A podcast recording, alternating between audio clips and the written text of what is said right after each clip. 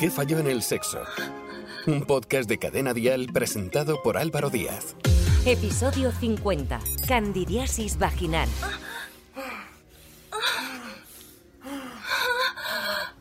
Hola, soy Álvaro Díaz y hoy nos adentramos de nuevo en el mundo del sexo con nuestro podcast ¿Qué falló en el sexo?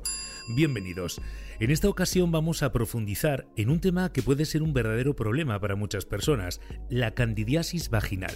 Pero antes de que nos adentremos en este tema, quiero que sepáis que nos podéis encontrar en Spotify, en Apple, en Evox, en Amazon Music, Podimo y Podium Podcast. Y por supuesto también podéis seguirnos en todas nuestras redes sociales para estar al día sobre todas las novedades de este podcast. Hoy en este episodio y para ayudarnos a entender mejor este tema contamos con la presencia de un experto ginecólogo, el doctor Luis Soto. Vamos a explorar cómo la candidiasis afecta la vida sexual, las precauciones que se deben de tomar, las causas de recurrencia y cómo se puede prevenir la infección. La candidiasis vaginal es una infección fúngica que puede causar una serie de síntomas incómodas, como picazón, ardor y secreción anormal. Aunque es común, muchas personas pueden no entender completamente cómo afecta a su vida sexual. Para aclarar estas cuestiones, le vamos a preguntar al doctor Soto cómo la candidiasis vaginal puede impactar en las relaciones sexuales y qué medidas se pueden tomar para minimizar el malestar. ¿Qué falló en el sexo? Un podcast de Cadena Dial presentado por Álvaro Díaz. Doctor Luis Soto, bienvenido. Muchísimas gracias por invitarme a tu podcast. Voy a aclarar todas esas dudas que giran en torno a la candidiasis. ¿Cómo afecta la candidiasis vaginal a la vida sexual y qué medidas se pueden tomar para minimizar el malestar durante las relaciones sexuales? Posiblemente si tienes una vulvovaginitis candidiásica, es decir, una inflamación de la vulva y la vagina producida por un hongo llamado cándida, no puedas tener relaciones sexuales por las molestias y el dolor que produce. Lo más importante de este tema es aclarar que la candidiasis no es una infección de transmisión sexual. ¿Y por qué? Pues básicamente porque el hongo cándida forma parte de la flora vaginal normal que vive dentro de la vagina de la mujer. Lo que ocurre es que en determinadas situaciones esa población de cándida sobrecrece y produce patología. Las precauciones que se deben de tomar durante las relaciones sexuales cuando una persona tiene candidiasis vaginal son muy importantes para proteger tanto a la persona infectada como a su pareja. Doctor, ¿existen precauciones específicas que se deben de tomar durante las relaciones sexuales cuando una persona padece candidiasis vaginal? Lo más importante es tratar la candidiasis. Normalmente es un tratamiento sencillo que consta de óvulos intravaginales y hay tratamientos que duran incluso un solo día, es decir, en monodosis. Eh, además de aplicarse una crema antifúngica en la zona, que a veces si la vulva está muy irritada, yo siempre recomiendo una crema antifúngica que lleva un poquito de corticoide, que además si la metes en la nevera y te la aplicas bien fresquita, calma al instante. Y luego decir lo mismo, que como no se trata de una infección de transmisión sexual, el preservativo no previene de la infección por cándida, porque la cándida ya vive en el cuerpo humano del hombre y de la mujer. Un gran problema con la candidiasis es su tendencia a reaparecer durante el tratamiento. Luis, ¿cuáles son las posibles causas de recurrencia en la candidiasis vaginal después del tratamiento y cómo se pueden evitar? Bueno, como hemos comentado anteriormente, la inflamación por cándida ocurre porque hay un sobrecrecimiento de esta población dentro de la vagina.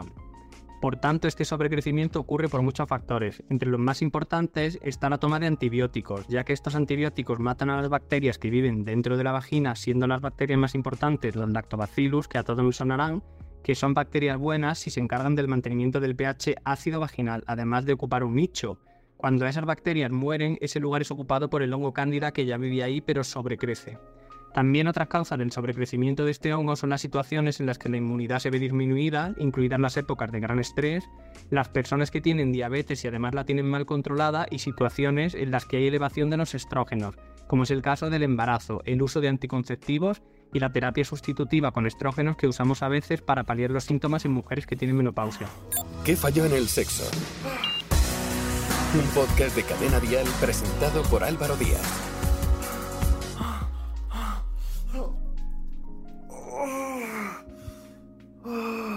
La candidiasis puede transmitirse a la pareja durante las relaciones sexuales y es necesario que la pareja también reciba tratamiento. Existen métodos anticonceptivos o productos que pueden aumentar el riesgo a desarrollar candidiasis vaginal. Existen recomendaciones también para prevenir la infección en personas sexualmente activas.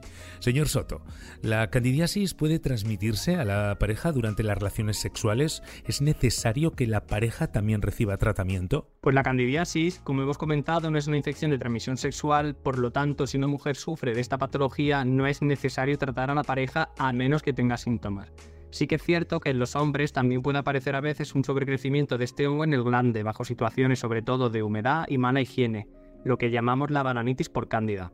En este caso, el hombre también puede aplicarse la mínima crema antifúngica, una crema con clotrimazol, por ejemplo, en el glande y el prepucio o tomar un tratamiento oral. Tiene muy fácil solución. Y doctor, ¿existen métodos anticonceptivos o productos que puedan aumentar el riesgo de desarrollar candidiasis vaginal? ¿Qué recomendaciones se pueden seguir para prevenir la infección en personas sexualmente activas? Sí, como hemos dicho, el uso de estrógenos puede aumentar los casos de candidiasis vaginal. Como sabéis, la mayoría de pastillas anticonceptivas están formadas por dos hormonas, un estrógeno y por otra parte un progestágeno. Hay opciones de anticoncepción con solo gestágenos o usar un DIU de cobre u hormonal, por ejemplo.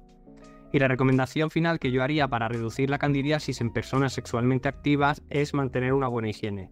En hombres evitar la humedad en zonas como el glande y en mujeres es muy importante no lavarse las partes íntimas con jabones que no sean adecuados para esta zona, porque matan la flora así como vigilar cuando estén tomando antibióticos, por ejemplo, por si precisan algún tratamiento para la candidiasis o tomar algún tipo de probiótico en aquellas mujeres propensas a esta infección. ¿Qué falló en el sexo? Gracias, doctor Luis Soto, por estar con nosotros. Nada, espero que os haya servido de ayuda y nada, me despido. Esto es todo por el episodio de hoy. Esperamos que la información proporcionada por el doctor Soto haya sido útil y haya arrojado luz sobre cómo manejar y prevenir la candidiasis vaginal. Recuerda, es importante hablar con un profesional de la salud si tienes alguna duda o alguna inquietud sobre tu salud sexual. Nos escuchamos en el próximo episodio.